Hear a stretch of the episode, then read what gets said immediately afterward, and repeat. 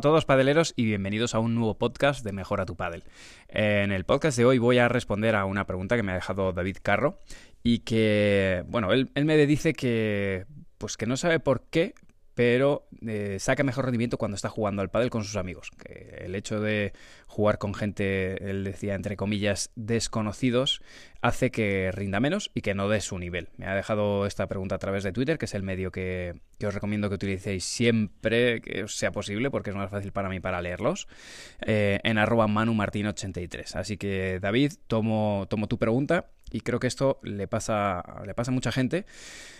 Quizá de otra manera, porque eh, una de las preguntas que también me llegan es, eh, Manu, no sé por qué, pero eh, oye, juego muy bien, en, tu caso es con tus amigos y cuando juegas con desconocidos juegas peor, pero a otras personas les pasa que cuando juegan en torneos de club o, juegan bueno partidos que no son que no son de competición pues dan un nivel pero cuando tienen que competir pues juegan su liga, sus series nacionales eh, o simplemente se juegan un torneo, incluso a veces pasa en otro club, pues no dan el nivel, juegan mucho menos de los que ellos están acostumbrados. Así que es un tema, es un tema psicológico, son, los aspectos mentales los que te van a hacer eh, rendir mejor y en este podcast vamos a analizarlos para que le saques el mayor rendimiento.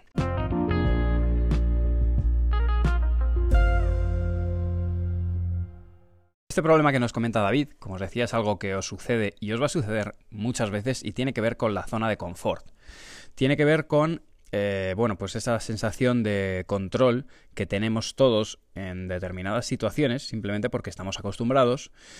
Y bueno, eh, ya os digo que esto, esto le, pasa a los jugadores y a todos los niveles, ¿no? Simplemente que, bueno, pues cuanto más experiencia tienes, cuanto, cuantas más veces has pasado por este proceso, pues te resulta más sencillo el adaptarte. Todo pasa por esa adaptación.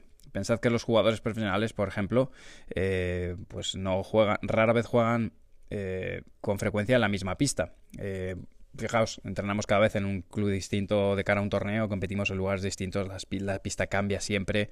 Bueno, eh, es todo muy variable. Y sin embargo, los, jugadores amateur muchas veces juegan en la misma pista de la urbanización contra los mismos amigos.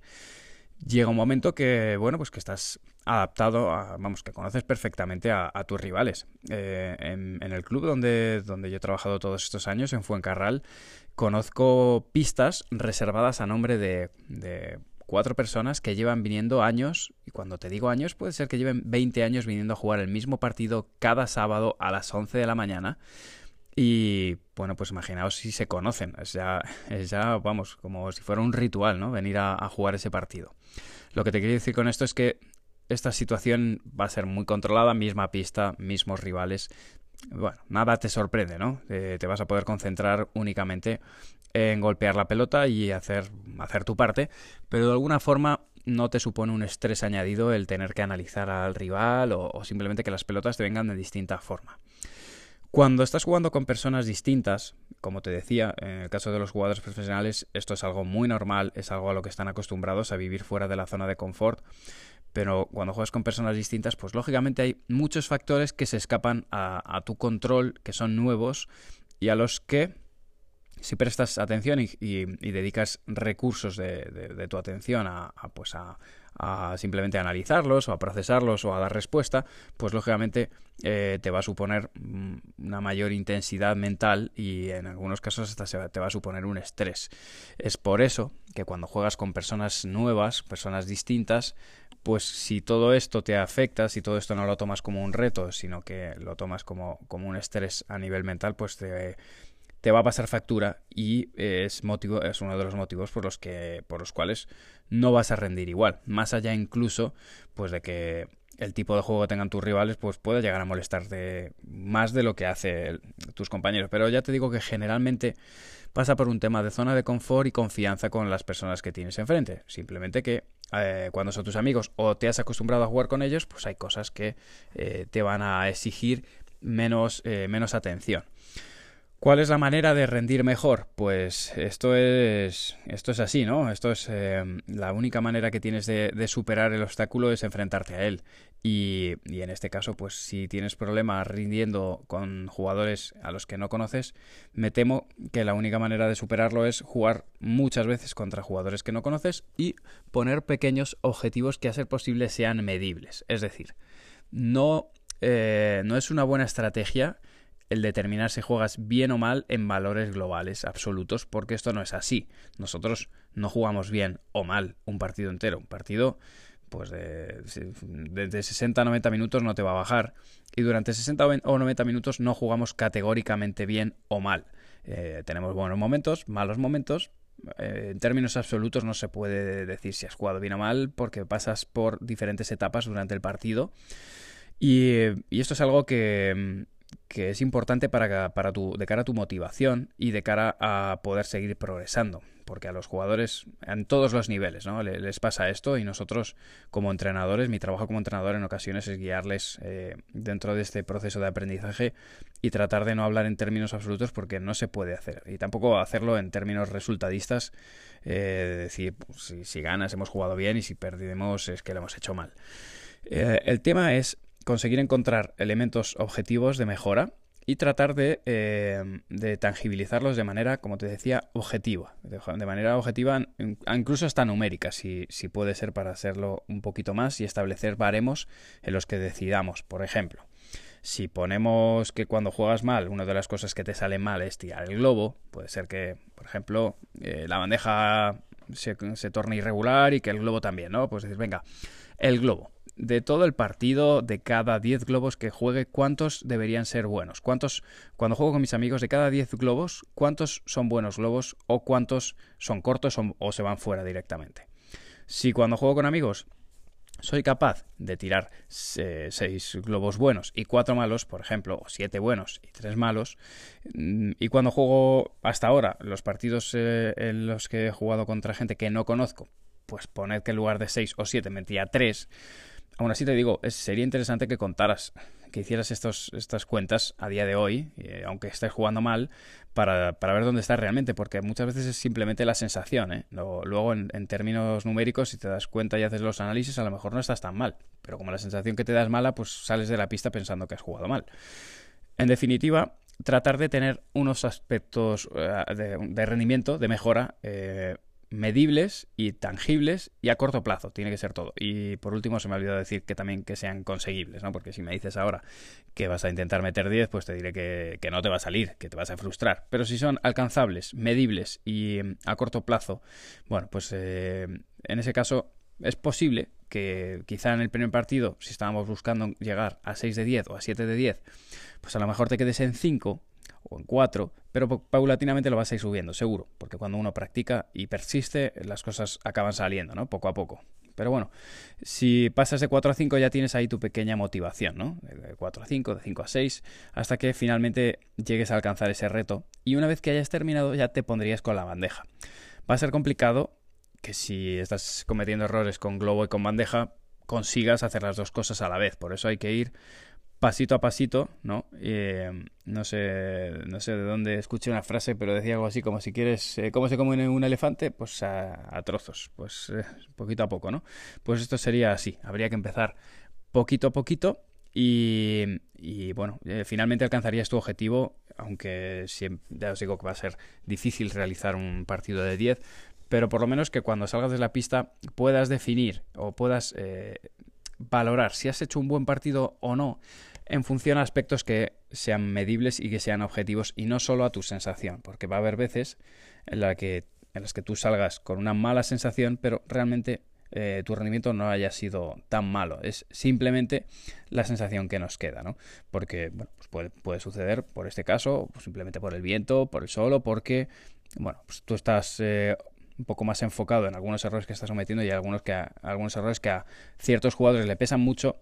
¿no? Está el jugador que, es más pesimista o que le, fastidia mucho tirar el globo corto y el otro jugador que le da igual cuántos globos tire fuera, que si consigue hacer una dormilona, pues eh, el partido ha sido buenísimo. Y lo mismo pasa con las cintas. Hay personas a las que se salen del partido en el momento que le pegan una cinta y pasa, ¿no? Y ya, ya pierden el norte porque el rival tiene mucha suerte. Y, y, personas a las que ese tipo de partidos no, no les cuesta, ¿no? Entonces, bueno, ya esto va, va a depender del jugador. En cualquier caso, bueno, como te digo, la manera de, superar tus, eh, tus obstáculos es enfrentarte a ellos, así que cuando encuentres este tipo de, cuando adviertas que tienes este tipo de problemas, pues lo mejor es eh, enfrentarte a ello, cambiar de rivales, por eso es interesante que cambies de rivales, que cambies de pistas, que si eres de jugar indoor juegues outdoor, y si eres de outdoor juegues indoor, porque puede pasar que un día pues, te apuntes a un torneo eh, o si estás compitiendo ya torneos pues, por ejemplo, aquí en Madrid se compite el circuito, hay pruebas casi todas las semanas y algunos clubes son outdoor, otros son indoor. Eh, esta semana se ha estado jugando el torneo de las rejas y allí te puede tocar eh, pista de muro 4 metros y, te tienes que adaptar. Y venimos a lo mejor de jugar, tengo jugadores que están preparándose para World del Tour o se juegan el FIP de, Burriana y luego vienen y, se juegan un, partido en 4 metros, ¿no? Pues hay que estar adaptado para todo porque si no eh, hay algunos de los partidos en los que no vas a rendir y los vas a perder. Por eso la capacidad de adaptación del deportista, eh, del jugador de pádel en este caso, pues es muy importante. Así que hasta aquí ha llegado el podcast de hoy. Tengo que darte las gracias porque gracias a todos los que estáis al otro lado, eh, pues el otro día os cuento que tengo tiempo. Os cuento, el otro día me escribe David Fernández un mensaje y me dice, Manu, alucina. Y me manda un pantallazo y, ahí estamos. El podcast de Mejora tu Padre estaba quinto en tendencias en España. Ahora está cuarto en Spotify. Y, eh, estamos el podcast 170 de España eh, en general. Pues no sabía ni cómo se miraba, me tuve que decir cómo se miraba. Y ciertamente me sorprende mucho porque, bueno, yo he empezado este podcast, no lo tengo ni monetizado ni nada. O sea, esto lo hago por, por, por, aportaros valor y por, por daros las gracias por, por, todos los que me seguís, sinceramente. Y bueno, en realidad también porque, porque no me da la vida para contestaros. Eh, he recibido algunos mensajes de, de varios community managers que, que, me decían que bueno que podíais ayudarme a, a llevarlas a, llevar mis redes porque el número de mensajes que, que recibo pues ya se ha hecho un poco locura si solo me dedicara a ello, pues no habría problema, pero al final yo no dejo de ser entrenador de pádel. Me tiro seis horas al día mínimo metido en una pista de pádel entrenando jugadores. Y esas seis horas, para los que seáis profes ya sabéis cómo va esto, tú como profe te metes a pista y el teléfono no lo puedes atender, ¿no? No puedes leer mensajes ni coger el teléfono porque, bueno, estás en lo que estás. De hecho, está muy mal visto el profesor de pádel o entrenador de pádel que está con el teléfono, ¿no? Es algo que está muy mal visto. Entonces, cuando sales, pues lo que tienes ahí es una bomba de relojería lleno de llamadas, mensajes y de todo. Se hace difícil. Pero, sinceramente, de momento, igual estoy equivocado, ¿eh? pero, pero de momento no veo, no veo bien el hecho de delegar en una persona que os conteste cuando me escribís eh, no sé, me parece un poco impersonal. Tampoco yo soy una figura tan pública como para eso. Y, luego, por otro lado, pues como la mayoría de las preguntas son de, de la MM1 Pro ahora mismo, eh, pues no sé, no sé hasta qué punto. De momento no lo voy a hacer. Voy a seguir gestionando yo las redes como os decía, dándoos respuesta a través de estos podcasts a, vuestras preguntas, porque creo que es una buena forma de que así todos lo escuchéis. Si os respondo por privado, pues al final voy de uno en uno y siempre me preguntáis las mismas cosas. Eh, todavía me seguís preguntando el precio de la, de la MM1 Pro. Pues mira, aprovecho 149 euros. las últimas preguntas que me estáis haciendo es eh, si viene con funda. Pues sí, viene con funda. La funda, bueno, en principio vendrá con la funda de siempre, con una funda de, de Bull Paddle como todas, todas vienen con, la funda Bull, creo que es genérica. Pero bueno, si no es así, ya os digo que va a venir con una funda genérica porque no hemos diseñado la funda. Eh, los, eh, me decíais, los shockouts, eh, pone que, que si los quieres, como si fueran, o sea, que van aparte, sí van aparte, pero están incluidos en el precio. Es decir, si los quieres, los pides y, y, te dan los shockouts. Ya os explicaré, os explicaré dónde se ponen para, en función a los objetivos que buscáis. Hay diferentes eh, maneras o setups para ponerlos. Si quieres más balance, menos. Si quieres que la pala sea más estable. A mí hay uno que es mi favorito, que ya os diré cuál es, pero bueno, esto ya sabéis que depende, de, depende del jugador. Y, bueno, muchas preguntas sobre el tema del peso y, del cordón, que son cosas que todavía no os puedo responder mucho. Lo que sí que os aviso, y esto me da como para hacer otro podcast, es que el mundo del pádel está, eh, está loco, está eh, estamos en un periodo, en un boom. Eh, yo creo que en 2008, del 2008 al 2010 fue el primer boom aquí en España. Y, y este 2000, finales de 2020, principios de 2021 ha sido el segundo boom, todavía más brutal, porque este se ha unido Europa. Y, y, ahora mismo pues hay rotura de stock en, la mayoría de, de, las marcas, ya no solo, pero ya no solo a nivel de creación y, o sea, lo que es en construcción de palas de pádel, sino construcción de pistas, eh, etcétera, etcétera. Eh, hablando con un fabricante, estuve en, la presentación de, de pistas Siux. Siux saca su, sus nuevas pistas de pádel, te saca tres modelos.